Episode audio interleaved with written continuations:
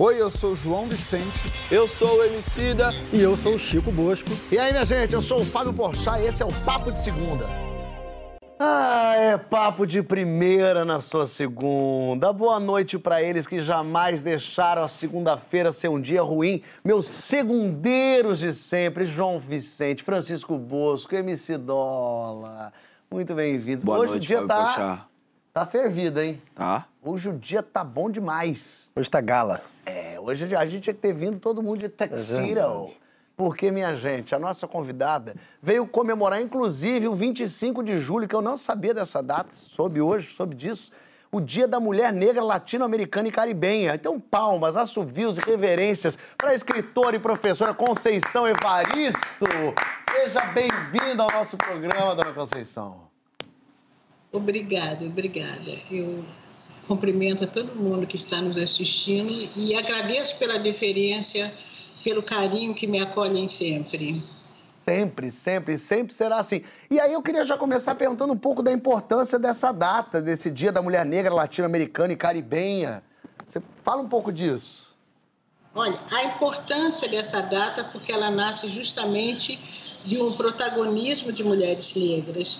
Nasce a partir do encontro que, que aconteceu eh, em São Domingos há 30 anos atrás, e mulheres negras se reuniram para discutir a questão do racismo, a questão do machismo e da opressão.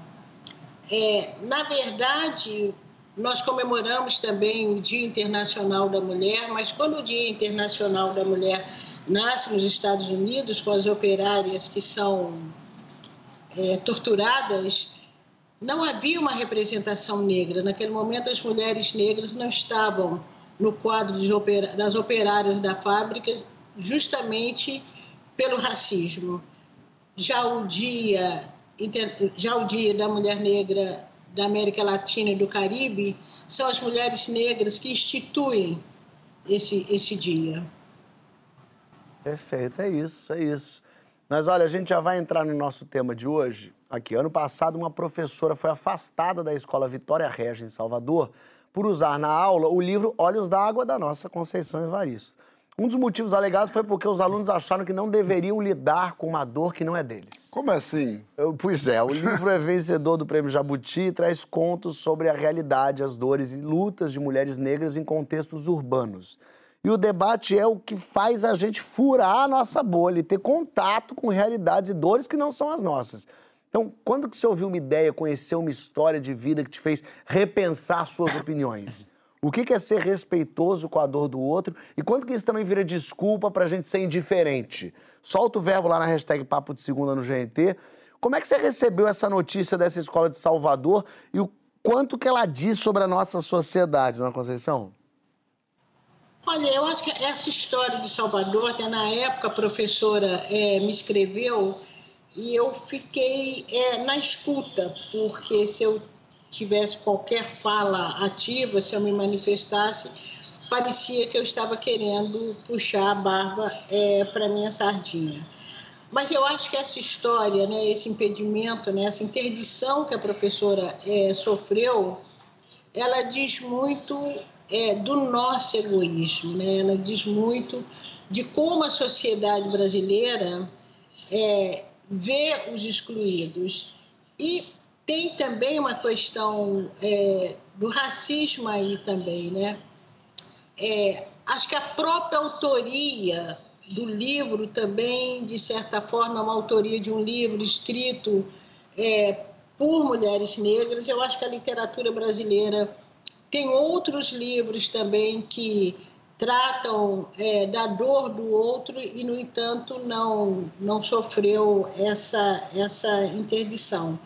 Mas, mais do que isso, para mim, passa pela questão do, do egoísmo mesmo das pessoas não terem nada a ver com o pobre, das pessoas não se sentirem é, responsável por uma mulher que morre do meu lado, não se não sentirem responsável pelo menino que está ali é, gritando, gritando de fome. Então, ouvir a dor do outro é, me incomoda, então é, é melhor até que eu não ouça, né? É melhor eu fingir que eu não tenho uma responsabilidade sobre isso, porque todos nós temos uma responsabilidade. Quando um índio é queimado ou quando se avança numa terra indígena, eu como brasileira também eu tenho uma responsabilidade nisso.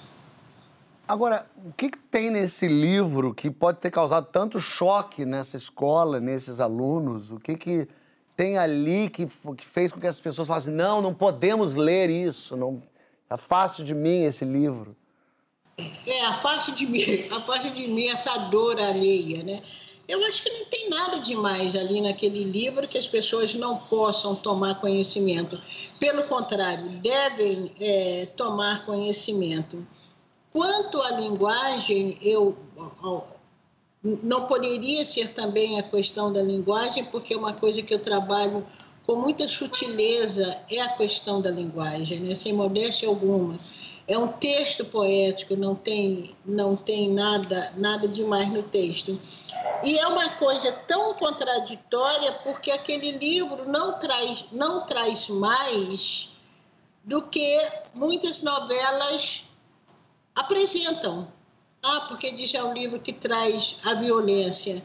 Novelas, filmes lidam com a morte. É um livro que traz a morte, sim.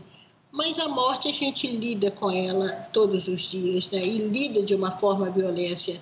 Quem não liga um jornal ou quem não, quem não lê um jornal, quem não escuta um noticiário e não ouve falar de balas perdidas, de crimes passionais, o livro traz isso, só que traz é, em forma é, é, de literatura. Então, eu acho que aquilo ali foi uma desculpa sem sentido. Conceição, João aqui, é, eu queria saber da senhora, porque a gente sabe que, que eu, eu, lendo o relato dessa professora e ouvindo a senhora agora dizendo que não entende porque não há nada de muito, muito mais denso do que há numa novela, por exemplo, ou do que há em outras formas de, de arte. Ela, ela cita racismo. A professora diz que foi racismo. Ela também diz na, na entrevista que racismo não é só um xingamento e isso foi um ato racista. A senhora concorda com ela? Olha, isso que eu estava falando também. É, a, a, a sociedade nossa, ela permite que algumas pessoas falem e tentam cercear outras. Né? No caso da escrita, alguma escrita, inclusive, é considerada como, como literária, alguns autores ou autoras são insensados, outros não. E é lógico que uma escrita que autoria pertence a uma mulher negra, e ela traz história da comunidade que ela pertence, isso choca, porque até então a literatura brasileira também ela nos traz, né? Que a gente procurar na literatura brasileira, nem precisa procurar é, uma pesquisa, não precisa fazer uma pesquisa profunda. Mas a literatura brasileira, ela se vale muito, mas muito mesmo, das culturas afro-brasileiras. Eu acho que a gente pegar, vou citar um, um, autor aí que todo mundo conhece, né? Por exemplo, Jorge Amado. Como a obra de Jorge Amado é marcada pela presença é, da cultura negra. Mas quando essa autoria nos pertence, pertence a uma mulher negra, pertence a, a, a uma pessoa das camadas populares, pertence a qualquer sujeito, homem ou mulher, que por vários motivos é, estão excluídos, inclusive dos lugares de fala, porque a literatura é também um lugar de fala. Se nós imaginamos, né, quem são os donos das grandes auditoras, editoras, quem são os críticos literários, quem define os prêmios é, literários, são lugares que não são pertencentes às camadas populares. Então, quando alguém, representante das camadas populares, assume esse protagonismo de ser autor ou de ser autora, isso também foge do inesperado. Então, espera-se que uma mulher negra saiba dançar, saiba cantar, saiba cozinhar muito bem, saiba cuidar do seu corpo e do corpo das outras pessoas como doméstica, mas não se espera que uma mulher negra escreva. Não se espera que uma mulher negra ganhe um jabuti. Então, isso, isso causa o incômodo e causa justamente pelo racismo. Entende? A sociedade brasileira tenta nos definir um lugar. Então, quando você sai desse lugar que a sociedade definiu, causa um estranhamento. Então, vem uma série de desculpas. Como não podiam falar que o livro era literar, literariamente mal produzido, aí cria-se uma desculpa que fala de violência, mas há o racismo, sim. É, é isso. Francisco, aí o nosso pai do João, né, professor Wilson Gomes, ele disse que... Um dos pais, né? O João é um tem alguns pais. pais. Não, também não fala assim. Diz que o lugar de fala é o novo fundamentalismo político. Eu queria saber quando que cobrar lugar de fala é, é algo legítimo, um gesto legítimo, e quando também que é um certo, um certo oportunismo. Ih, agora eu gostei. Então, essa pergunta é muito essa boa, de fato. É boa. Assim, lugar de fala é uma noção que permite pelo menos duas interpretações, eu diria.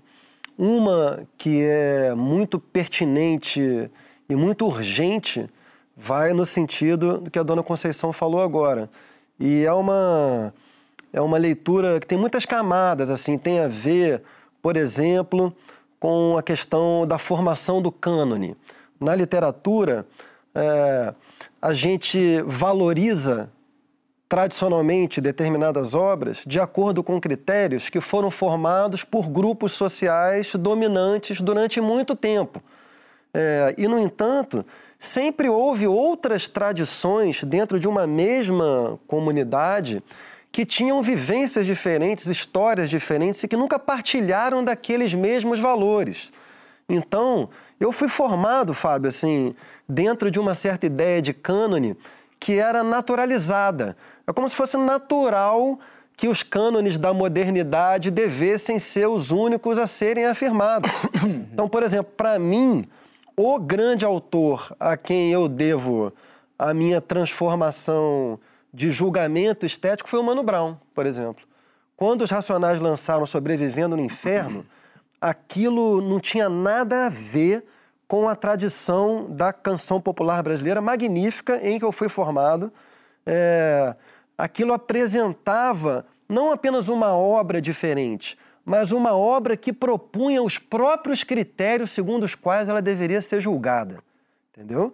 E, e, e aquele acontecimento ali obrigou todo mundo a mudar os critérios para poder avaliar uma obra. O mesmo vale para a obra da Dona Conceição e para diversos outros autores. Então, o lugar de fala tem uma dimensão que tem a ver com isso, tem a ver com uma com todo um pensamento decolonial, com toda uma maneira de você transformar uma visão que é muito eurocêntrica. Tem a ver também com autorrepresentação né, tem a ver com a importância de as próprias pessoas falarem.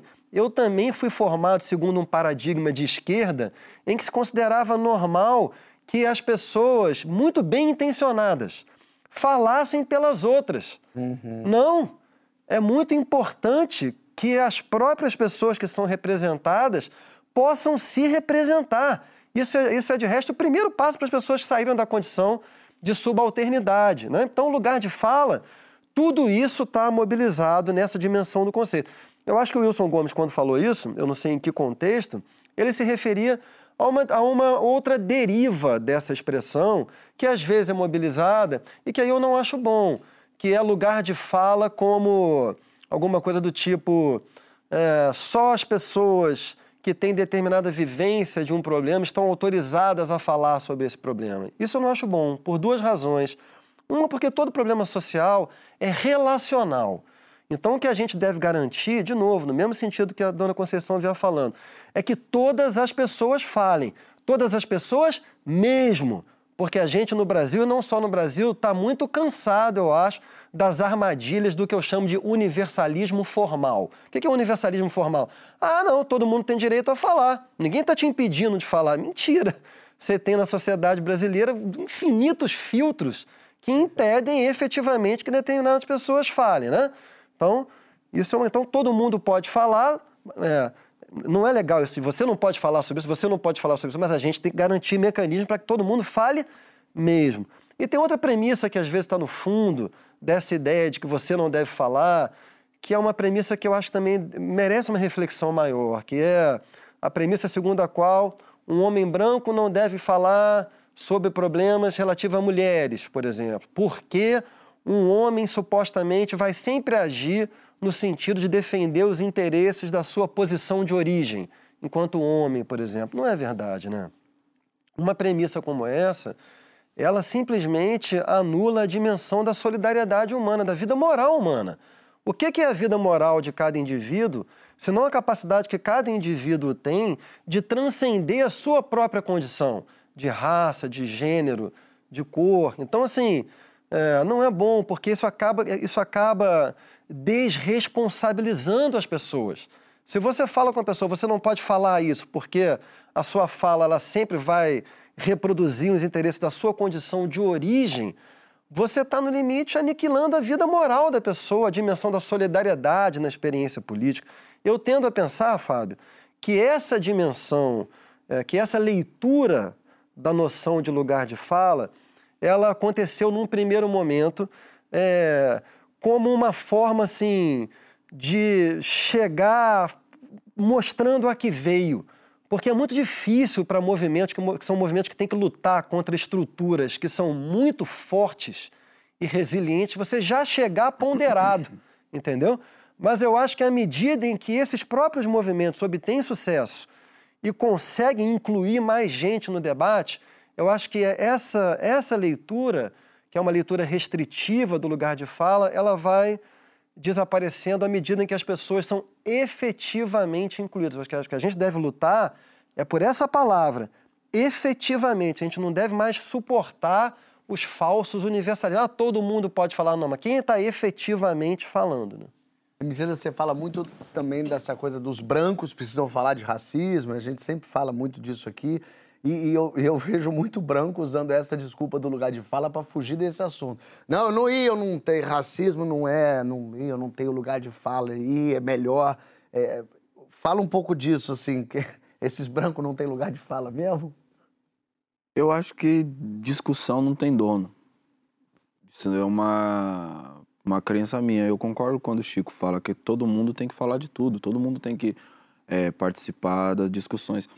Dona Conceição, ela lembrou de um episódio, né, uma das muitas tragédias com as quais a gente, a gente se relaciona no Brasil, aquele episódio do índio que foi queimado, né, e a gente vive um momento é, na história do Brasil bastante dramático para as populações indígenas. Galdino, se não me engano. O índio Galdino.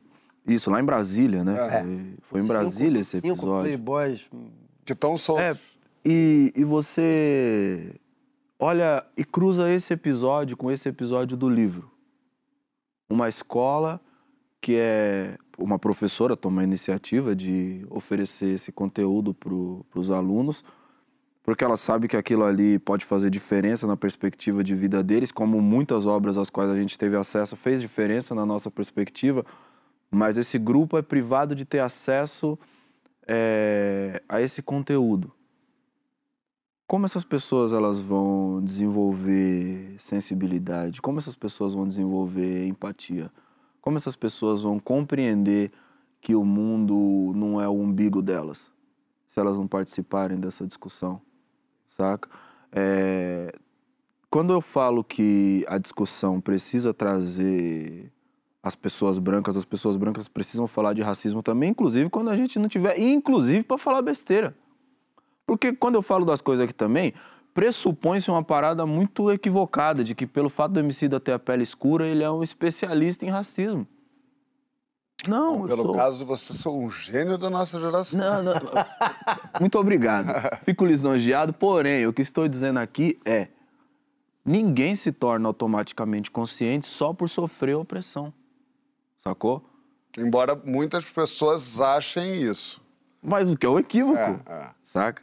Porque é, eu falo da forma como eu falo, partilho as coisas que eu acho que são importantes de partilhar. Não porque simplesmente eu sofri isso, mas porque eu fui buscar me informar e entender que estruturalmente essa situação não era pessoal, não era uma coisa de Deus comigo, que no começo eu achei que fosse isso, achei que era um negócio tipo, mano, eu sou um cara muito azarado. Sabe? E à medida que você se desenvolve, você busca informação e partilha essa informação, eu não partilho essa informação na tentativa de ser o dono desse assunto. Eu partilho essa informação porque eu sei que ela foi importante para mim, pode ser importante para vocês, e a partir do que ela é, pode produzir em vocês, vocês também podem me devolver coisas que vai fazer com que eu suba um degrau na minha percepção sacou? Então é por isso que eu acho que a discussão precisa pertencer a todo mundo, inclusive porque a gente vive junto, sacou? A gente vai precisar encontrar uma solução coletiva. Eu tenho uma. A segunda parte da fala do, do Chico, é, quando ele fala a respeito do, dos problemas recentes, acho que desse conceito de lugar de fala, sobretudo na internet. Né? A internet acho que é o grande lugar onde as pessoas elas se, se colocam nesse lugar de poder silenciar as outras com uma violência maior. Pessoalmente, né, todo mundo é um pouco mais calmo. Tem uma amiga minha de Angola que ela fala isso. No alcance do braço, todo mundo é mais calmo. é... Atrás de um portão até... Até o chihuahua late.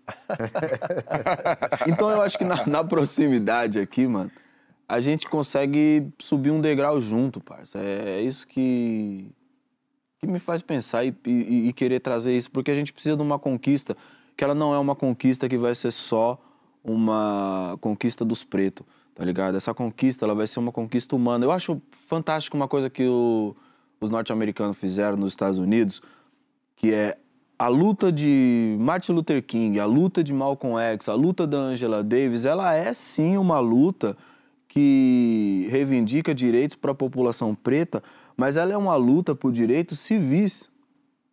Uhum. E é assim que a gente se refere a isso, porque a gente está querendo fazer com que essas pessoas que foram tolhidas da sua cidadania tenham acesso à cidadania ple, plena, como outras pessoas têm dentro dessa mesma sociedade, saca? E para que isso aconteça, todo mundo precisa participar da discussão.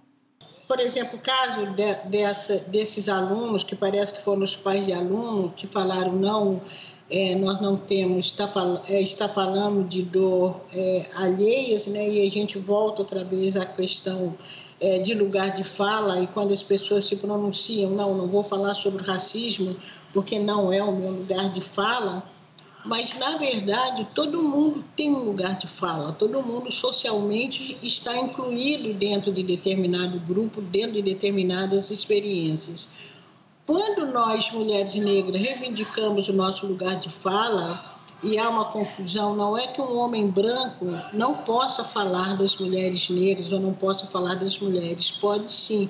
Agora, ele vai falar do lugar aonde ele é socialmente aonde ele foi, aonde ele está socialmente é comprometido, inserido. E outra questão que a gente tem levado muito em consideração também, o branco, ao falar, né, ele tem que lembrar também que o lugar de fala dele, como o, o como o homem ao falar das mulheres, como o hétero ao falar dos homens ou das mulheres que têm experiências é, homoafetivas, eu acho que eles têm, é, em primeiro lugar, lembrar que o lugar de falas deles já é um lugar de privilégio. Então, é lógico que essa fala, que essas experiências, que essa contundência, ela vai ser diferente. Então, acho que para o branco falar da questão negra, ele tem que lembrar muitas vezes que inclusive o próprio lugar que ele emite essa voz, dá para ele até um, alcance maior de um lugar de escuta. É, é totalmente. É, eu tenho tido muito essas experiências, por exemplo, é, dentro até da, da, da, da própria literatura. Algumas obras que escritores como Cuti, é, daí de São Paulo, é, já apontavam na literatura brasileira, não, não, é, é, é, não tinha ressonância nenhuma. Agora, quando o acadêmico fala a mesma coisa que nós falamos e que já viemos falando há tempos, tem uma ressonância maior. Então, esse lugar de fala também, de certa forma, ele tem uma implicação também de onde o sujeito está falando e o poder de escuta que esse sujeito tem.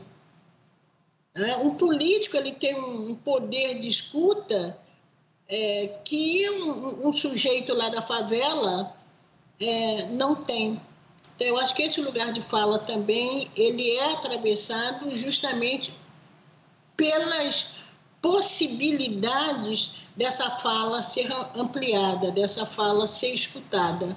E essa reivindica, reivindicação nossa também passa muito por isso, né? Esses espaços de poder aonde as nossas falas muito recentemente têm chegado.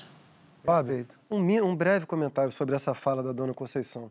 É, eu, como MC da falou aqui também, defendo que todo mundo fale sobre tudo, mas se eu vou falar, por exemplo, sobre a questão negra, eu vou falar a partir de ter estudado Perfeito. desde a revolta de Santo Domingo em Haiti, no Haiti, eu vou estudar Toussaint Louverture, eu vou, eu vou estudar Fanon, eu vou estudar Ben B, eu vou estudar Angela Davis, eu vou estudar a Dona gente. Conceição. Você vai falar a partir de um conhecimento histórico do não do que seu aquela... achismo. Não do seu achismo ou não do seu próprio lugar, da sua própria uhum. tradição. Então é uma fala que está completamente carregada de escuta, né? É, porque tem muito isso, a pessoa que diz, não, mas eu conversei um dia com um negro isso, e me falou isso, que era assim. E aí a pessoa então toma. Eu falei, mas é o único negro que vive no Brasil que você falou? É o único rapaz negro que, está por aí? É. Porque a pessoa ela usa a favor dela para confirmar aquilo que ela já achava e não aquilo que ela tinha é. ido atrás. Às vezes era um sujeito que só não queria discutir burrice. era um cara que falou, tá ótimo. Tá, tá, tá, Mas tem muito isso mesmo, a pessoa que quer achar aquilo e não vai atrás, e não pesquisa, e não lê, e não lê matérias. Porque você vê, por exemplo, o Laurentino que escreveu a trilogia Escravidão, que são é. três belíssimos. Ele é branco, você poderia. Ele não vai falar. Lógico que ele vai, mas esse homem é um historiador que viajou por toda a África, é. que foi para a Europa, que entendeu, que estudou, que conversou. Esse cara tem o total embasamento para poder fazer um livro belíssimo, essa trilogia, e falar isso. Então é claro que a gente quer ouvir a opinião E ainda assim ele não está falando nós negros, é, tarará, tarará. Ele está falando... Mas o efetivamente que o, que o Francis estava falando também é isso, né? Assim, é você ter, um, ter ido atrás disso e não achar do seu lugar. É você ter, então tá, eu fui atrás, conversei, ouvi, ouvi outras pessoas, conversei. Me não com um rapaz afet... negro que passou por é. mim, eu Não, me deixei afetar com seriedade Exatamente. sobre o assunto. É. Entender isso? E aí eu queria entender você, João. Fala, fala querido. De, de, de quando, quando que você furou um pouco a sua bolha? Quando que, quem, quem que afetou você a ponto de você perceber, minha realidade é um pouco diferente? Cara, eu acho que todo dia. Mas, né? mas teve algum momento específico? Eu tenho alguns momentos. Primeiro, assim, eu acho muito bonito esse bloco, muitas coisas sendo ditas aqui. É... Gosto muito do que o Chico falou. É... Mas eu acho que por mais que você estude, saiba, se preocupe, eu, eu me considero uma pessoa que estou sempre olhando com os ouvidos abertos, com o olho aberto, vendo gente falar, ouvindo, tentando aprender cada vez mais. Só que ainda assim a experiência é muito rala. E eu, eu explico por que eu estou dizendo isso. Porque é, eu tenho, por exemplo, um, meu melhor amigo é um cara negro. E ele me fala das experiências, Mosquito, Pedro Assad. E ele vai me falando das experiências dele, do dia a dia dele. E eu, ele fala, por exemplo, que ele, ele diz: Eu ando em Ipanema toda velha atravessa a rua quando eu passo. Só que ele fala isso com humor, porque em algum lugar é, ele diz: para eu ficar vivo e para minha vida não virar um inferno, eu tenho que colocar isso num, num lugar do humor, em algum lugar. Aí dizem: é, ah, mas você então está sendo irresponsável com a questão. Ele fala, primeiro, eu estou sendo o que eu quiser, porque quem é preto sou eu, não é você. E segundo, que se ele viver militando, entre aspas, sem menor. É, é, é, sem, sem, com todo respeito à palavra, se ele viver militando a todo momento, a vida dele vai ser um inferno. É o que ele diz, né? Mas aí, e ele fala dessas coisas como de maneira bem humorada. Mais uma vez eu estava dando uma festa na minha casa, festa, nem era festa, mas cinco pessoas, conversando e foi indo embora. A gente ficou, eu e ele. E a gente conversa lá por umas três da manhã, ele pediu um, um, aplicativo, um carro de aplicativo. E o carro chegou no aplicativo, a gente se despediu, eu nem levantei para levar ele na porta, fiquei prostrado no sofá. Ele foi embora, bateu a porta e dois minutos depois eu ouvi um, um carro derrapando e uma sirene ligando e um sai, sai, sai, sai, mão para cima, mão para cima. É, eu abri a porta da minha casa, casa de rua, né? Abri a porta da minha casa, tinha um PM com um fuzil apontado para ele ele com a cabeça baixa com a mão para cima, sem olhar no olho do, do, policial, meio que saindo do, do Uber. O Uber foi dar uma. Foi, foi entrar numa contramão três da manhã ali numa rua pacata, a polícia viu, sei o quê. A minha reação foi avançar no policial com fuzil e tudo, entrar na frente e falar: oh, ele tá na minha casa. A dele foi abaixar a cabeça e levantar a mão. Ali eu entendi um pouquinho mais sobre privilégio. Em nenhuma situação um, cara, um, um homem preto poderia fazer o que eu fiz. Em nenhuma situação um homem branco faria como ele fez. Eu sairia talvez confrontando, falando que você está me apontando fuzil para minha cara, abaixa essa arma. Quando, na verdade, nunca aconteceria isso na, na, na, na experiência dele como um homem que nasceu numa situação de pobreza e é preto. É, então, assim, não importa o quanto eu leio, o quanto eu estude, o quanto eu ande com pessoas pretas, são nesses momentos que a gente percebe que a nossa bolha é muito. É, é, é, tem uma, tem uma, uma polegada muito grossa. E por mais que a gente leia, a gente nunca vai ter a experiência, mas concordo plenamente com o Francisco, que a gente, que o lugar de fala é para libertar e não para limitar. Você me fez lembrar é um texto que eu li há tempos, que aliás para mim eu uso muito esse texto como exemplo, que é um livro de da escritora Nadine Godimer, que é uma escritora sul-africana, já morreu, ela era jornalista, e o pai dela e Nadine lutaram anos e anos contra o apartheid. Em função disso, eles, famílias brancas, foram perseguidos e sempre comprometidos com a luta contra o apartheid, ainda no momento que Mandela estava preso. E Nadime, falando sobre a, uma literatura produzida por autores negros e uma literatura produzida por autores brancos, e, na, e Nadime vai dizer o seguinte: se o sujeito negro, se o autor negro leva a sua experiência para o texto literário, ele produz um outro texto diferente dessa autoria branca.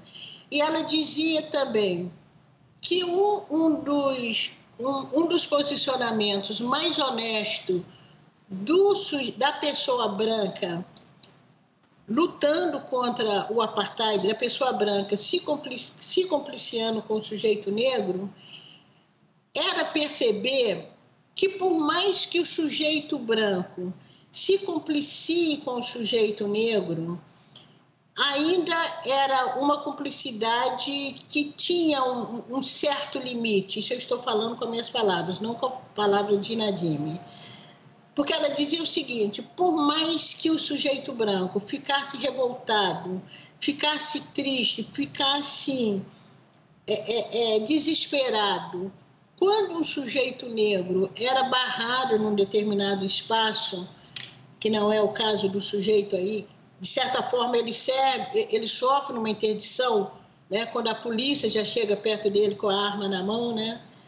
Ela diz: há uma experiência que o corpo branco não vive, que essa experiência, né, esse corpo negro que se apresenta, esse corpo negro que é barrado, esse corpo negro que tem aquela subjetividade, aquele momento dele, que por mais que o branco é, se complicie com ele, há uma experiência em termos de subjetividade e que se localiza no corpo que esse branco ele não vive. É impossível dele viver, né? Então, quando você fala dessa bolha, né? Você rompe a bolha, mas a bolha ainda tem uma certa camada de proteção né, que te impede de você viver essa subjetividade desse corpo negro, né? Eu vivo muito essa experiência, né, de sair agora não, na pandemia não, mas quantas vezes eu saio com mulheres brancas, quer dizer, são coisas tão sutis, tão pequenas, né? Que o olhar do garçom para uma mulher branca, a, a, a, a deferência dele, o que, que a senhora deseja? Raramente ele se dirige a mim. O que, que eu desejo? Entende? Então, tem, tem essas experiências muito específicas, muitas, muito, muito particulares, que é um corpo negro que experimenta. E essa experiência ela é intransferível. Nadine Godimer diz isso também. O que o, me lembrou essa história, dona Conceição, é uma história que o Milton Gonçalves me contou uma vez rapidinho contando que também foi outra vez que a bolha, como, como a senhora disse, a bolha não estourou. A bolha, a bolha talvez tenha se laceado um pouco. Ele me contou que teve uma época é, no, no Rio de Janeiro que os pretos não podiam entrar em clubes. E aí saiu uma lei, em um dado momento, baixaram uma lei que podia, podiam entrar. E esse dia ele tinha uma menina que ele queria sair, ele convidou essa menina e foi feliz para o clube. E, e, ele chegando lá no clube, é, o segurança barrou ele. Ele disse, mas há, há, uma lei que me permite. Ele falou, não quero saber, no meu clube você não vai entrar. Na frente da menina. E a menina entrou. E ele falou que ele saiu e foi chorar num bar do lado. Tinha uns 16 anos. E foi outra vez que a, que a bolha laceou. Você imaginar que um, que um homem diz a um menino de 16 anos que tá ali todo garboso, penteado, com uma menina ao lado, no dia que sai a lei para entrar num clube, é uma coisa que nós nunca vamos experienciar. E deu uma dor quando ele me contou isso. Eu falei, imagina um menino de 16 anos sonhando com a vida, ser castrado dessa maneira tão violenta. É uma coisa que, infelizmente, uns experienciam e a gente não. Sabe que São Paulo teve esse mesmo tipo mesmo, de proibição. Mesmo Achei que ia experimentar o rap. Sabe que São Paulo, cidade... São Paulo teve esse mesmo tipo de proibição até a década de 70. Vários dos grandes clubes de São Paulo não permitia que pessoas pretas entrassem na piscina. É, lembrei de uma Permitia parada... que entrasse, mas não na piscina? Não. Entrasse no clube, Entrar mas... você pode entrar no clube, mas você não pode entrar na piscina. Essa, essa é uma das é, razões pelas quais... Mais, talvez ainda mais perverso, né? Sim é, é uma das razões pelas quais nasceu a piscina do Aristocrata Clube. Né? O, o, clube que tinha o clube de campo da Zona Sul e tal. Tem uma foto que é fantástica, inclusive eu fiz uma, uma pesquisa uma época com os tiozinhos do, do Aristocrata. Tem uma foto fantástica, porque é uma foto idêntica à foto da capa do, do Cidade de Deus, saca? Os caras estão segurando as armas, e a 12, os revólver mas é uma foto maravilhosa porque é uma foto daquele monte de pessoa preta, ansiosa por entrar numa piscina, porque eles construíram aquela piscina com as próprias mãos. E aí você tem a piscina às vésperas de ser inaugurada e tá o reflexo deles na piscina e todo mundo, um com a boia aqui, o outro tá... é, um, é uma parada fantástica. E eu pensei numa outra coisa quando você falou desse episódio da, da piscina. Me lembrou de uma. De uma, clube, clube? de uma pesquisa. É, da, da, não, mas da piscina em si. Ah, sim. É, o ano passado eu estava em Coimbra e eu fui participar de um seminário junto com um pesquisador norte-americano. E ele falou de uma pesquisadora norte-americana que, diferente da dona Conceição, minha memória é péssima com o nome, eu não vou lembrar o nome dela. Mas eu lembro que o estudo dela se chamava The Draining Pool. Ela falava sobre um fenômeno que aconteceu na década de 70 nos Estados Unidos também, aonde era muito comum em algumas cidades haverem piscinas públicas. Só que essas piscinas públicas só estavam disponíveis para as pessoas brancas. É, à medida que a luta pelos direitos civis é, tinha suas conquistas, algumas cidades começaram a permitir que pessoas pretas acessassem as piscinas. E houve um movimento de resposta das pessoas brancas para que banissem as piscinas. E muitas cidades nesse período perderam as piscinas. Então, as pessoas optaram por perder o lazer nos dias quentes para todos, porque elas precisavam daquele marcador de privilégio que era a piscina. Dona Conceição, só para a gente encerrar esse bloco, é, a gente fala, voltando a falar do livro, enfim, área e lugar de fala, essas pessoas ali não têm aquela dor. É, o quanto uh, a senhora percebe o seu livro furando bolhas, sendo lido por pessoas que talvez, é, quando a senhora começou, não imaginasse que chegaria e o quanto é, é e isso influencia, inclusive, na tua escrita, de, da senhora querer chegar, porque, lógico, a senhora está escrevendo para todo mundo, mas a sociedade vai impedindo que esse todo mundo é, chegue a, a ele, assim. Fala um pouco disso. É, um, mas ainda bem que esse episódio, que eu saiba, ele é raro. Na verdade, foi a primeira vez que me aconteceu, espero que seja a última, não comigo, né, somente, mas com todas as escritoras e escritores que estão aí produzindo. Então, foi a primeira vez. De um modo geral, é, Olhos d'Água, não só Olhos d'Água, mas os outros livros também, é, tem uma aceitação muito, muito boa do público, independente de ser branco, de ser negro, de homem, mulher, eu tenho um público é, bastante é, extenso. E Olhos d'Água tem realmente é um livro que convoca, né? Eu acho que a, a, literatura, a música, a arte, né? Tem justamente essa possibilidade de convocação do outro, né? É uma pena que esses alunos não tenham conseguido ler Olhos d'Água, porque quando a gente fala, acho que a gente começou a ter esse bloco é, falando né, da, da, da da, esse comprometimento com o outro, na verdade, é o comprometimento do ser humano com o outro, né? E a literatura, ela tem, a arte tem esse poder de te convocar, né? E de convocar. Nesse sentido, eu acho que a gente pode pensar na universalidade da arte, e às vezes eu fico brincando, né, que a minha arte ela pode ser pensada como a arte, né? Esse texto literário pode ser pensado como um texto universal, porque é um texto criado a partir de uma experiência muito específica, que é essa experiência de mulher negra, e é um texto que vem conquistando homens, mulheres, brancos, pretos, brasileiros, estrangeiros, tanto é que já está traduzido, é, tem obras traduzidas para o francês, para o inglês, para o árabe, agora no momento, tá, no Prelo tem uma tradução para o italiano, então, a minha experiência tem sido muito boa no sentido dessa obra é, ser lida por várias pessoas. Esse foi o primeiro episódio é de censura. E, e outra, outro dado né, que eu falo, e falo até com bastante veemência, porque eu acho que esse é um dado que merece vir a público, quando eu ganhei Jabuti pelo livro Olhos d'Água, é, de certa forma, esse prêmio legitimou a minha presença em determinados espaços é, literários. Dentro do movimento social, não, movimento social, movimento negro, aliás, meu primeiro público foi o movimento negro e as pessoas contaminadas pelo, pelo movimento negro.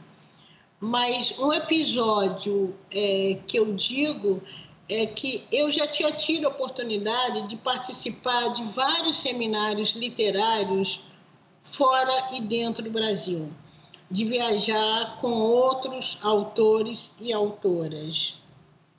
Às vezes ficávamos, aliás, na maioria das vezes ficávamos no mesmo hotel. Tinha alguns pares meus, homens e mulheres, também escritores e escritoras, que nunca tinham me cumprimentado.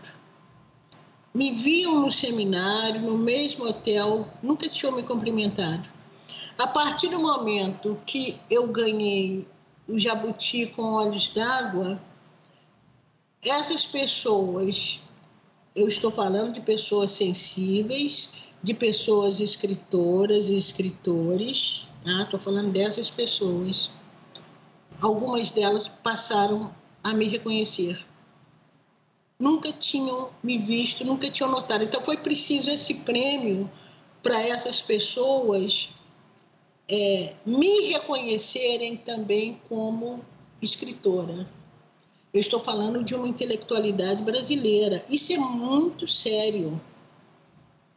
Isso é muito sério. É, é isso. Olha aqui, na volta tem as escrevivências da Conceição. Por que, que é importante um povo ser dono da própria história e narrativa? Você conhece outras versões da história do Brasil que não é oficial? Vem junto com a gente na hashtag Papo de Segunda no GNT, mas antes a dona Conceição marcou tanta gente que alguns fãs leram trechos preferidos da obra dela. Olha quem vem aí. Tempos e tempos atrás, quando os negros ganharam aquelas terras, pensaram que estivessem ganhando a verdadeira alforria. Engano. Em muito pouca coisa, a situação de antes diferia da do momento. As terras tinham sido ofertas dos antigos donos que alegavam ser presente de libertação e, como tal, Podiam ficar por ali, levantar moradias e plantar seus sustentos. Uma condição havia, entretanto, a de que continuassem todos a trabalhar nas terras do coronel Vicêncio. O tempo passava e ali estavam os antigos escravos, agora libertos pela Lei Áurea, os seus filhos, nascidos do ventre livre, e os seus netos, que nunca seriam escravos sonhando todos sob os efeitos de uma liberdade assinada por uma princesa, fada madrinha que do antigo chicote fez uma varinha de condão. Todos ainda sob o jugo de um poder que, como Deus, se fazia eterno. Conceição Evaristo, em Ponciá Vicêncio.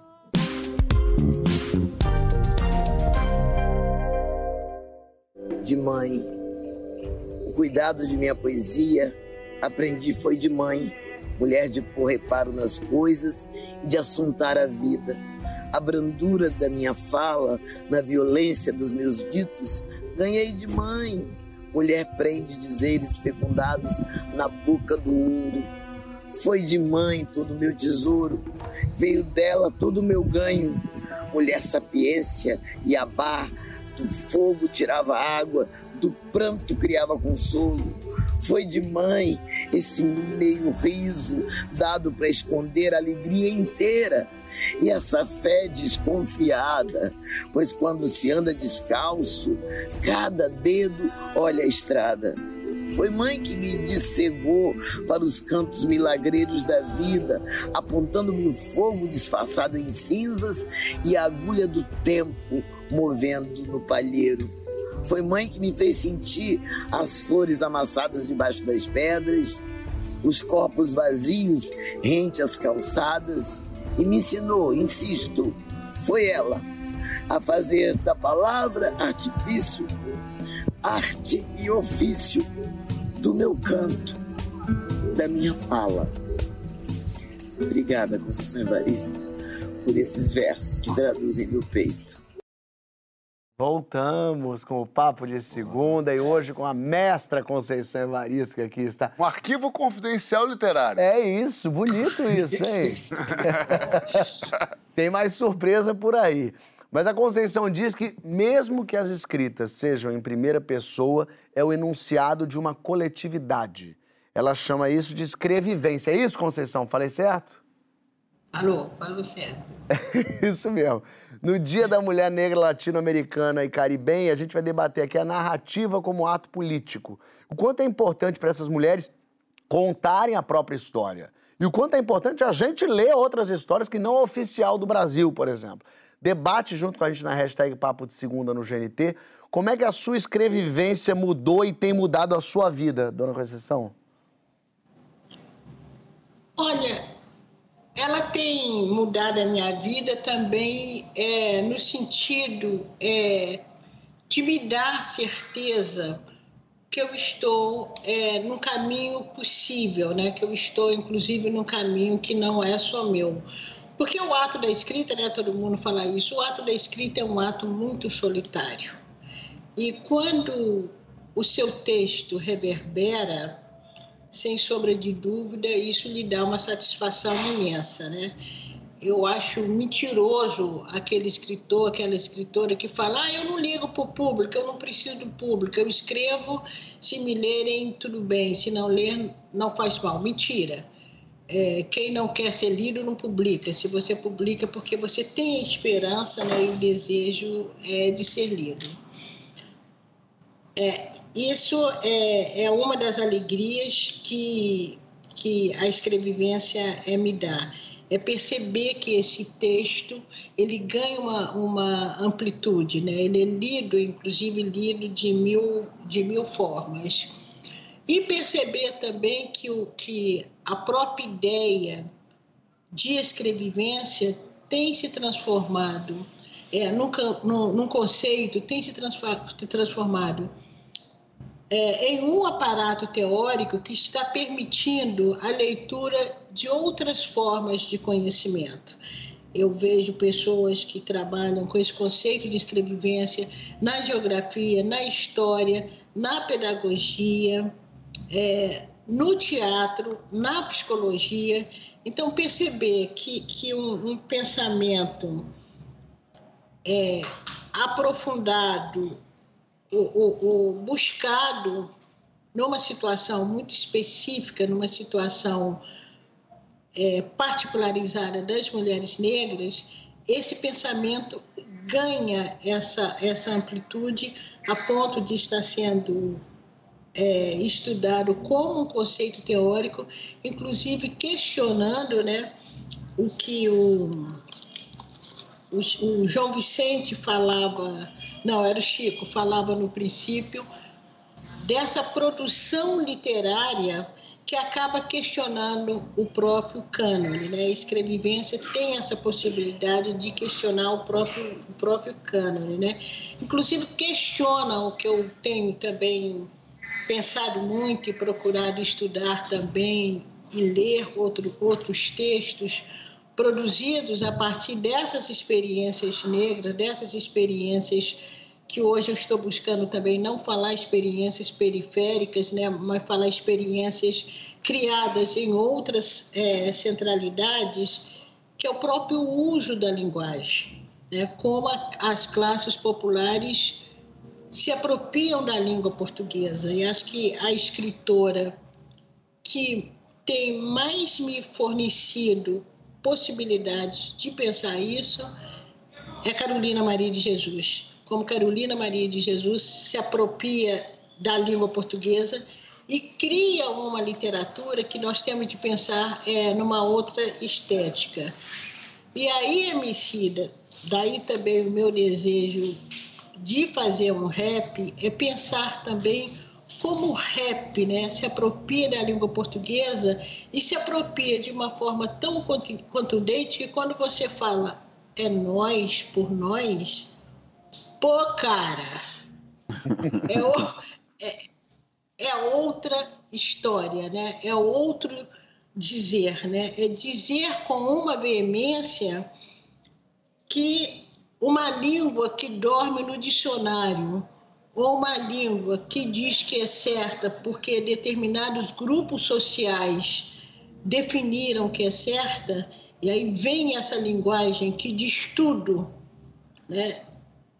e que a gente não, não, não, não pensa, né, igual o caso de Carolina, né, agora quando nós fizemos parte do conselho que editou Casa de Alvenaria e nós procuramos ser o mais fiel possível à linguagem de Carolina e as pessoas falaram, ah, não, mas Carolina fala errado. Vocês, aliás, vocês não corrigiram o texto de Carolina. Nós não partimos do princípio de erro nós não consideramos a, a, a, linguagem que Carolina, o modo da Carolina se apropriar da língua portuguesa, e eu tenho pensado muito no que eu tenho dito, né? eu não sou da área de, de linguística, eu sou da área da literatura, então isso também é, me limita um pouco, mas me deixa também aventurar, né? aventurar no sentido de buscar, de pensar, de pesquisar. Né? É, nós não consideramos é, a linguagem de Carolina como uma linguagem errada. Se nós não conseguimos, como, não consideramos como erro, nós não temos o que corrigir. Então, eu tenho pensado muito nessa linguagem do cotidiano, nessa gramática do cotidiano que o rapper faz muito bem. Que a linguagem do rapper faz muito bem. E, então, a escrevivência me permite né, e, e, e pensar isso tudo. Né?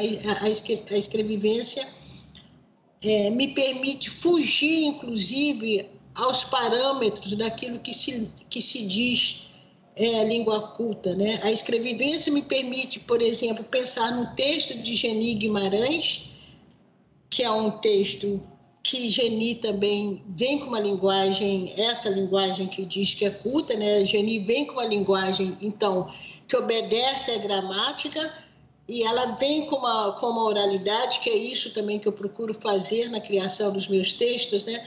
E aí é muito interessante porque aquele conto meu que está em Olhos d'Água, que é A gente combinamos de não morrer, o título do conto é A gente combinamos de não morrer. Eu pus essa fala na boca de uma personagem, porque se eu ponho isso é, se eu simplesmente narro isso, já vinha logo a crítica lá. A escritora lá não sabe nem que a concordância verbal está errada, né, porque considera como errado. E aí é uma concordância semântica, né, e não uma concordância gramatical. Mas é interessante que o personagem disse: a gente combinamos de não morrer.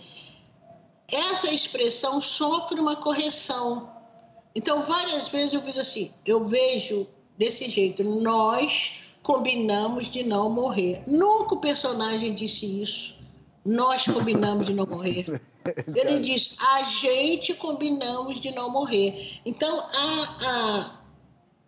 e é tão compreensível nós combinamos como a gente combinamos. E no contexto do, do conto, no contexto da personagem, a linguagem mais próxima desse personagem, a linguagem que expressaria tudo que esse personagem quer dizer, seria realmente a gente combinamos de não morrer. Mas há um, um sentido de hipercorreção aí. Então a frase corre: nós combinamos de não morrer. Não, não é isso que o personagem diz. Então, a escrevivência... mesmo, né? No fim das contas é isso. Isso quer dizer muito desse personagem. A forma com que ele fala é quem é esse personagem. Se é ele fala é. desse jeito, a gente entende muito mais do mundo dele pelo, pela forma com que ele está falando, né? Isso. Então, eu acho, eu, eu gosto dessa gramática, essa gramática do cotidiano, né, que para mim o rapper usa muito bem, Carolina usa muito bem, a linguagem popular, né, usa muito bem. Eu tenho dito que meu primeiro contato com a literatura é a literatura oral, é, e a escrevivência me permite caminhar por isso tudo, né? E essa afirmativa, que é muito também conhecida, quando no seminário de literatura, Mulher e Literatura, eu termino meu texto dizendo: a nossa história não é para ninaus da Casa Grande, e sim para acordá-los dos seus sonos injustos. E aí o que eu tenho afirmado quando as pessoas falam, ah, mas escrevivência está sendo, virou moda, escrevivência está sendo utilizada de várias formas, não faz mal. A ideia está aí, então a ideia ela pode ser ampliada ou até reduzida, porque tem isso também, né? ou até reduzida. Mas o que eu faço questão de dizer é que o fundamento dessa ideia de escrevivência, o imaginário que está, é, que é a espinha dorsal, não do termo, mas da ideia, é que eu busco o nosso históricos de mulheres africanas escravizadas na Casa Grande em que tudo nela era escravizado, o corpo, porque o Senhor tomava esse corpo na hora que ele quisesse.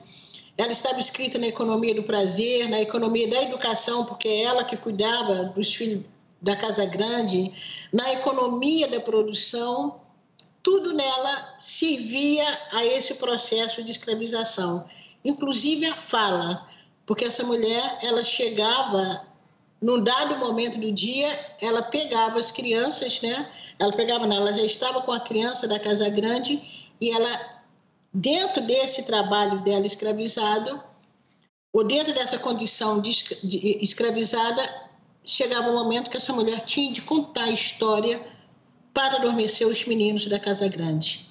Este era um dos papéis que o corpo dela escravizado e a fala também porque a fala dela naquele momento servia aos senhores, né? servia à Casa Grande. Então, a escrevivência, ela nasce ela é pensada no sentido de borrar essa imagem. Se as mulheres escravizadas tinham de contar história para adormecer os da Casa Grande, a, essa autoria negra não tem de cumprir essa função. Pelo contrário, é uma autoria que pretende, através da sua ficcionalização, incomodar o sono da Casa Grande. Totalmente. E nós sabemos. Impressionante isso, né? Que fala potente. Emicida, quando é que. É... Sabe que ela foi falando? Ah. Primeiro que nós temos que fazer esse rap mesmo, hein, dona Conceição? Ela já tá fazendo com outras pessoas. Vamos, vamos, fazer esse rap aí, hein? Isso aí vai ser épico. E enquanto ela tava falando, eu me lembrei do. de um poema do Sérgio Vaz, que ele fala a diferença entre o nós vai e o nós vamos, ou nós iremos é que quem fala nós iremos ou nós vamos, dificilmente aparece lá. Agora quem fala nós vai, ah, chega antes de você. que brilhante isso. Quando é que, quando é que Dona Conceição chegou para você?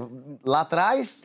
Não, foi recentemente, recentemente também, né? A pandemia deu uma super bagunçada na nossa é. cabeça, né? Você vai falar de três anos atrás. Você fala né? dois anos, dois anos. Você fala, não, dois anos você ficou, dois, dois anos você ficou em casa. né? Então, é, eu acho que eu comecei a ver o nome da, da Conceição em mais coisas até que eu peguei o, o livro. Olhos d'Água. Olhos d'Água mesmo. Isso, que inclusive tem um texto que o João Vicente vai se identificar demais, né? já na capa, porque tem aquele belo olho chorando, e tem um conto, acho que um dos primeiros contos, tem um rapaz que ele chora enquanto ele faz amor, você vai... o... Sabe que o João sofre com isso, né, Conceição? Ele é uma pessoa que se emociona com facilidade Não aqui do nosso aí, grupo. Fala aí, da, da, da mestra. É, e a partir dali, eu comecei a buscar mais coisas, né? O Ponciá Vivêncio, o, o Becos da Memória. E fui, fui encontrando exatamente isso. Então, eu, eu, eu, pensei numa coisa assim que eu queria muito te perguntar, que é o seguinte. É, quando você pensou no conceito, na, na, mas acho que você não pensou isso como um conceito no primeiro momento, escrevivência já como um conceito. Você já pensou isso como uma ideia aberta Tipo, isso aqui é uma coisa que pertence a mais pessoas do que somente a mim e isso precisa caminhar por si só no mundo?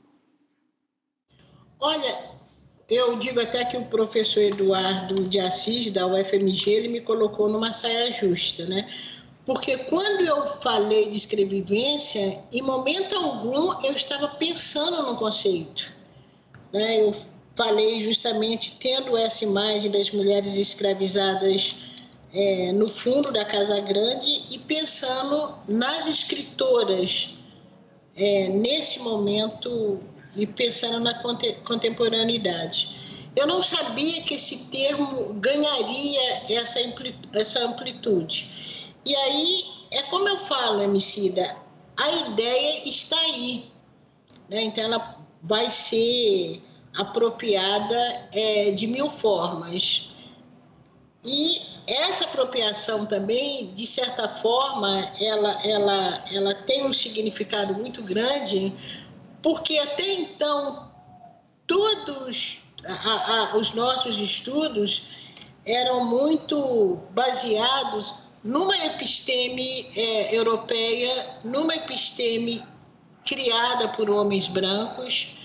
É muito recente, inclusive nos estudos acadêmicos, tem sido tem aparecido pensadores e pensadoras negras, mas a academia nunca é muito recente, né? Essa essa essa valorização, esse reconhecimento de uma episteme negra que já está aí, ó, há séculos. Então pensar que a episteme pode ser apropriada por homens, por mulheres, por brancos, por negros, é interessante também esse diálogo então a ideia está aí e vai ser tem sido apropriada. Agora, o que eu faço questão é de não perder a semântica, não, ou perder o fundamento dessa ideia. E o fundamento é a partir das experiências negras. Agora, se as experiências negras servem também para dialogar com experiências brancas, com experiências é, indígenas, que serve muito, né? Porque há uma, uma são povos que passaram também por esse processo de escravização. Se essa experiência ela pode ser ampliada, ela pode ser apropriada dessa forma, ótimo, muito bom. Mas esse fundamento existe a partir de nossa perspectiva negra e de nossa história negra. Fábio, queria comentar um pouquinho algumas coisas que a dona... Comenta pra gente já jogar próximo bloco. Tá, não, rapidinho, coisas que a dona Conceição falou que tem a ver com a Emicida. Vai jogar pro próximo bloco, minha cabeça tá fritando aqui, cara. É, é, é, a gente já tá aqui, ó, sei lá, cinco anos com a Emicida e não tem uma vez que o Emicida não concorda o plural com o singular e eu deixo de ficar feliz. Toda vez que ele faz isso, eu fico feliz. Porque é um gesto, é um gesto político sistemático do Emicida. Assim, é evidente que ele poderia fazer a concordância da chamada norma culta. Mas Você sabe ele... que eu faço isso na reunião de pais da escola, né? Ah. Preciso entrar nesse grupo. Porque eu sinto que cada vez que ele faz isso, é uma maneira de ele trazer todo mundo junto na fala dele. E isso é uma, uma, dá uma boa oportunidade para a gente desmistificar aqui essas ideias de gramática, de norma culta, que são, que são muito mistificadas.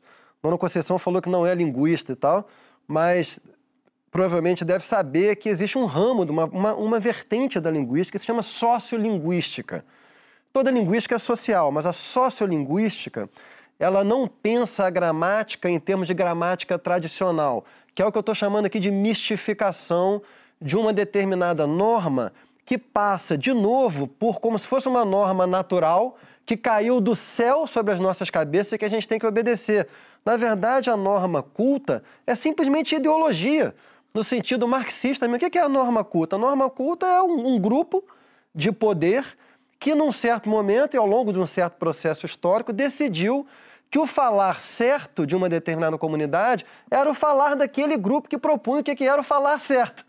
Então, assim, é, a, a... Esse grupo definiu outras coisas também. Muita coisa. Rapaz, a lista é grande. A lista é grande. Então, o que a sociolinguística fala? A sociolinguística, como a dona Conceição falou, não trabalha com a noção de erro trabalha com a noção de variações dialetais, com, com linguagens que são estigmatizadas e linguagens que são prestigiadas, tudo dentro de uma lógica de poder. Então, assim, é importante que a gente tenha é, uma, uma língua comum que funcione como elemento estabilizador da cultura. Seria muito interessante que essa língua comum pudesse assimilar falares que são falares não historicamente prestigiados. Isso seria, isso seria uma coisa muito interessante. Mas é importante que a gente tenha consciência também de não fetichizar essa norma culta, porque ela é, ela é pura ideologia. Então, assim, é, não incorrermos nessa, nessa verdadeira violência contra outros falares, que é ficar estigmatizando as pessoas porque não falam de acordo com uma norma que é muito mais oculta do que culta. Ela oculta a sua origem de dominação social mais do que qualquer outra coisa. Em outras palavras, norma culta é coisa de boy. é por isso que a gente Não, mas espera rapidão. Próximo bloco. Espera rapidão, rapidão, rapidão. Você falou maravilhosamente bem. Tem um livro, como é que chama o mano que lançou o livro do Marcos? Banho. Marcos Banho. Marcos Banho. Marcos Banho. Esse livro é fantástico. Marcos Banho Esse livro é fantástico. É extraordinário. Muito bem. Como chama então Preconceito Linguístico do Marcos Banho. Marcos. Marcos, eu acho. Banho. Marcos Banho. Muito bem. Não tem isso. É. A gente vai para o próximo bloco para falar sobre a importância dos nossos professores. Ah. Quem foi seu grande mestre? Como é que ele te influenciou? João Vicente. Me ensinou só o que não presta. Hashtag Papo de Segunda GT está aberta para homenagens.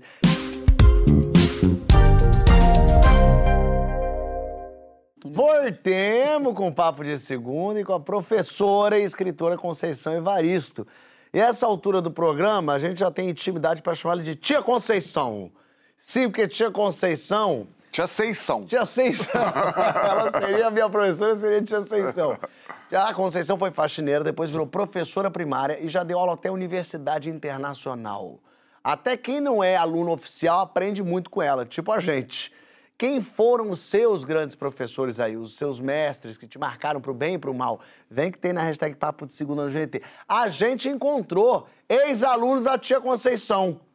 Tá preparada, tia Conceição? Parece que você marcou a vida de um pessoal aí, vamos ver. Olá, meu nome é Verônica Góes e hoje eu tô aqui para falar da Conceição Evaristo. Bem, Conceição Evaristo para todo mundo, porque para mim ela sempre vai ser a tia Conceição a professora de português que me fez ser apaixonada pelos livros. Olá, me chamo Ana Lúcia, é, fui aluna da Conceição Evaristo, nossa eterna tia Conceição, na Escola Marechal Esperidion Rosas, no Caju. E Conceição sempre foi uma, uma pessoa assim, maravilhosa, uma professora que sabia dosar com perfeição a doçura com a firmeza quando tinha que ser. Sou o Luiz Cláudio Sampaio. Eu morei no Caju no Rio de Janeiro, numa, numa vila chamada Vila São Lázaro. Lá tinha uma escola chamada Marechal Esperidião Rosa. Foi lá que eu conheci a tia Conceição. Ela sempre foi essa pessoa maravilhosa, calma, cuidadosa e que passava uma serenidade. Todo mundo ficava quieto, querendo aprender. Tia Conceição teve muita importância na nossa formação, na minha vida também. Ela nos ensinou a respeitar o outro, a respeitar o próximo, independente de, de qualquer diferença. Isso eu levo para minha vida e ensino isso para os meus filhos. A tia Conceição é uma professora sempre muito firme, mas ao mesmo tempo carinhosa, ao mesmo tempo muito atenciosa com seus alunos. Uma pessoa com um caráter muito, muito, muito bom e que com certeza estava sempre do lado de cada aluno dela. Durante muito tempo eu fiquei procurando Tia Conceição. Eu tenho contato com alguns amigos ainda naquela época. Quando nós descobrimos numa rede social Conceição Evaristo, foi emocionante. Nosso grande sonho é reencontrá-la. É muito importante ter uma pessoa como ela, saber que uma pessoa que fez parte da nossa infância, que nos, nos educou, é muito importante para a gente e muito gratificante para a gente é, poder tê-la como a nossa professora, a nossa tia Conceição até hoje, e, e, ver esse trabalho maravilhoso que ela tem feito e que com certeza a gente acompanha e admira muito. Conceição, muito obrigada. Muito obrigada por você ter feito parte da minha vida, por me tornar essa pessoa que é apaixonada pelos livros e segue o, o, o seu ensinamento. Mulher tem que ser forte Lembra? Então, hoje eu tenho uma editora só de mulheres, só de autoras mulheres e eu devo tudo a você. Obrigada. Que legal. Porra. Quero saber da tia Conceição. Tu foi brava, foi, foi boazinha? Essa tia Conceição parece, tá todo mundo aí amando. Queria vê-la na hora, aquela tia Conceição. Não, eu não, não, primeiro que eu estou assim, inclusive com as fotos, né? Eu não, não esperava. E essa foi uma turma que eu acompanhei de primeira a quarta série. Eu acompanhei todo o processo de alfabetização dessa turma. É, lá no Caju e tinha, eu não tinha cinco anos mais ou menos que eu tinha chegado no Rio de Janeiro. Então foram as, as minhas primeiras experiências é, profissionais. E é uma responsabilidade muito, né? Porque é, foi o primeiro ciclo do, do, do, primário e que essas crianças, hoje adultas, é, fizeram comigo. É, ser professora eu sempre quis, né? Eu sempre quis, foi o meu sonho. Eu gosto de dar aula, gosto muito de dar aula, muito, muito mesmo. É, Gosto muito da escrita, mas o meu primeiro desejo foi realmente ser professora. Né? Eu não sabia que um dia minha escrita é, me chegaria, né? daria um, essa, essa, esse título né, de escritora, porque quem concebe esse escrito é quem lê.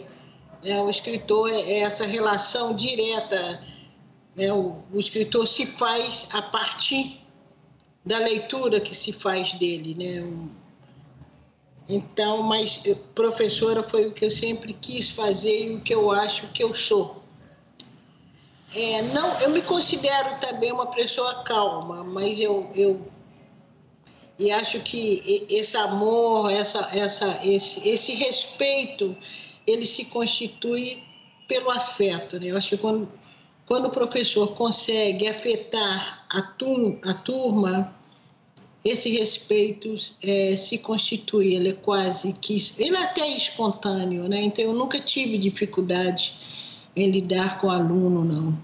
Mas eu acho que é uma, essa relação muito grande de afeto que eu consigo ter com as turmas e que as turmas conseguem ter comigo, mesmo adultas, né? Minhas, as minhas experiências na, nas universidades e coisa e tal têm sido experiências muito positivas, né?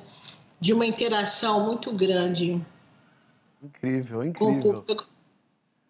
Vocês lembram de professores específicos que marcaram vocês? Queria que cada um falasse de algum. Quer começar aí, Sidona? Ixi, lembro. Tem minha querida professora, Dona Rita de Cássia, que foi minha super heroína, que foi quem me deu todas as lições em forma de história em quadrinhos, sempre falo dela. É. E tem uma outra que eu falo pouco, mas que eu conheci ela no ensino médio, já que eu era um demônio. E a Dona Divina. Putz, Dona Divina, ela tinha um negócio que ela descobriu que o, o rap podia ser uma poesia também. E ela aí foi muito delicioso ver ela descobrindo isso aí comigo e eu descobrindo que a poesia também podia ser rap. Uhum. É, e aí nós foi se aproximando, assim, nós começamos a trocar umas coisas de poesia. Ela já era bem velhinha mesmo, assim, acho que ela estava às vésperas de se aposentar, talvez tenha sido um dos últimos anos dela é, lecionando. Mas aí ela começou a falar: tá vendo esse negócio que vocês falam? Ó, Castro Alves fazia isso aqui também no tempo dele, entendeu? E aí Legal. eu ficava tipo, mano, esse Castro Alves era bandido, tio. Muito bom. Joãozito. Cara, eu, eu lembro de vários, mas é, eu tenho, como todos nós, muito respeito a essa profissão. O que eu mais gosto é o Francisco, o professor que eu mais tenho carinho. Embora não tenha tido Sabe por que, é isso que ele está falando isso? Porque no primeiro bloco ele falou que o melhor amigo dele era um mosquito. É... Se eu faço isso com ele no programa, eu, eu, acabou, acabou. Eu queria dizer que você não tem um melhor amigo. Alguns, Alguns melhores é verdade. Entre eles Entre, os que estão é aqui na sua frente. É verdade. E aí, é, contando uma história triste rapidamente, mas meu pai morreu quando eu estava no, no, na alfabetização ali, num, num momento bem delicado para a criança eu dependi muito da solidariedade e do cuidado dos meus professores na época, que eu estava ali, eu lembro assim do, do, do quão perdido eu estava, não sabia direito. E esses professores me levavam ali para dentro, para a sala dos professores, é, na hora do recreio, e me tentavam de alguma maneira me confortar, assim. Então eu tenho uma lembrança muito doce, é, não só porque na verdade, eu não gostava muito de estudar, né? Mas é, a parte social com os professores era maravilhosa. era uma boa. Isso aí era. Isso aí era coisa boa. Então. É. Muito bom. Então, essa parte de ser brother dos professores, eu era muito. Então, eu sou muito, muito grato aos professores que estavam comigo ali naquela época, para além do fato da nobreza da profissão, mas também porque quando você vê um profissional desse, e isso nem todos são, afetivos que pegam o problema para eles, é, é, é, muito emocionante ver que o trabalho é não só ensinar, mas é cuidar, é de entender, é de se relacionar. Chiquito. Eu tive também, claro, é, de pequeno, assim, Dona Marli, professora de português. Santos Dumont. É, Santos Dumont. o tempo passa, o tempo Ele tá cheio de cabelo branco, ele tá pintando o cabelo branco. Eu tinha um professor de matemática, o Celso, que ele chegava na sala assim, pegava o giz e fazia um círculo muito rápido, o círculo saía perfeito, assim, o negócio que eu ficava... E eu tive uma professora de história chamada Vitória, que ela uma vez em sala de aula pronunciou a palavra dialética. E aquilo fez um curto, eu devia ter uns oito anos de idade. Aquilo fez um curto-circuito no meu cérebro de que eu nunca mais me recuperei, mas eu devo muito do que eu sou a esse curto-circuito ah, ali. Dialética. Esse foi o triângulo, na... a Santíssima Trindade do. A Santíssima Trindade. Mas já na universidade eu tive um grande professor que mudou a minha vida, assim. Aí, e aí muito diferente, que eu acho que quando você já está numa certa. Nesse, nesse período aí, 17, 18 anos, é tem outro sentido ser professor, eu acho. Eu acho que você está num momento de transição da adolescência para a vida adulta em que muita coisa está prestes a acontecer. Então, acho que um professor que pega você nesse momento tá, tem condições de realmente mudar a sua vida. Um bom mentor é. ali naquele momento. Foi, e eu fui professor de justamente Quem de é. Ele? Dá um... Aloysio Pereira de Menezes. Eu fui professor exatamente de primeiro e segundo períodos. Eu não dei aula em universidade durante muitos anos, dei aula durante poucos anos, mas até hoje vem pessoas que às vezes me acham no Instagram e falam, professor, eu queria dizer ao senhor, porque tem essa... Reverência. Não é por idade, é porque não, claro, a, a, profissão, é, ela tem é, uma é. reverência, né? Que o senhor mudou a minha vida, e, e às vezes a pessoa conta a história. E você não faz a menor ideia do que você está produzindo ali. É Como sempre aqui? a coisa mais gratificante do mundo. Sabe uma coisa que eu tenho ideia de que eu mudei a vida de uma professora? Não ela que mudou a minha. Quer dizer, ela foi, foi muito legal. Ela escreveu um livro sobre de, de matemática, minha professora Beth, que escrevia um livro sobre matemática. Eu não era exatamente grande aluno de matemática. Quando começou a misturar letra com número, me destruiu totalmente. Mas quando era só número, eu ia bem. E aí Dona Beth escreveu um livro que era de problemas. E ela estava procurando o título do livro dela, ela não sabia como é que eu faço e tal. E ela me mostrou a capa do, do, do, do livro e tinha uns jogadores de futebol. E aí eu falei, Dona Beth, você não fala assim, problemas? Eu tiro de letra. Rapaz, esse título é bom. Aí eu falei, então pode ir. Ela falou, a editora amou, Fábio. E o livro dela foi Problemas, me... eu tiro de letra. É, a mulher hoje mora em Hollywood, é. ganha muito dinheiro. Não adianta. Ele nunca repetiu em matemática e ficaram elas por ela. E eu quero também falar de uma última professora antes de encerrar, que na verdade foi uma professora na Cal, na Casa de Arte Laranjeiras, que foi a Celina Sodré, uma diretora de teatro brilhante e é, é, que me mostrou que atuar podia ser de verdade foi com ela que eu entendi que ser ator não era representar, não era ficar falando, era viver aquilo de verdade, era ação com a palavra, palavra com a ação. Até hoje é uma pessoa que eh, eu sempre, faz tempo que eu não vejo pandemia e tal, mas sempre que eu me encontro com ela, parece que ela me bota no eixo. Ela me bota no lugar de volta, sabe? Assim, quando eu tô meio flutuando, e fazendo pé, e as coisas estão dando certo, ela puxa e fala, é, mas isso aqui, ó e o chãozinho aqui gostoso, ó. Então, Celina Sodré que me traz sempre pro chão. E eu quero agora voltar pra realidade, pro chão, porque acabou, vocês Não fala isso. Que isso. Papoluxos, terminamos. Dona Conceição, muito obrigado por essa aula. Muito obrigado, Dona Conceição. Seja sempre bem-vinda. Obrigada, obrigada. Sensacional. Um beijo, um beijo, tia Conceição. Queria outro, ter tido essa professora. Outro, outro para vocês, meninos. Outro para vocês. Muito obrigado. Bom, Cidola, vamos nós. Vamos. Joãozito. Semana que vem eu não vou conseguir. Não vai, mas... tá cheio de coisa, né? Ah, vai, agora vai. Francisco Ode, beijo pra ti. Beijo. beijo, minha gente. Semana que vem tem mais, hein? Papo de segunda. É isso. É. Agora, agora não sabe disso.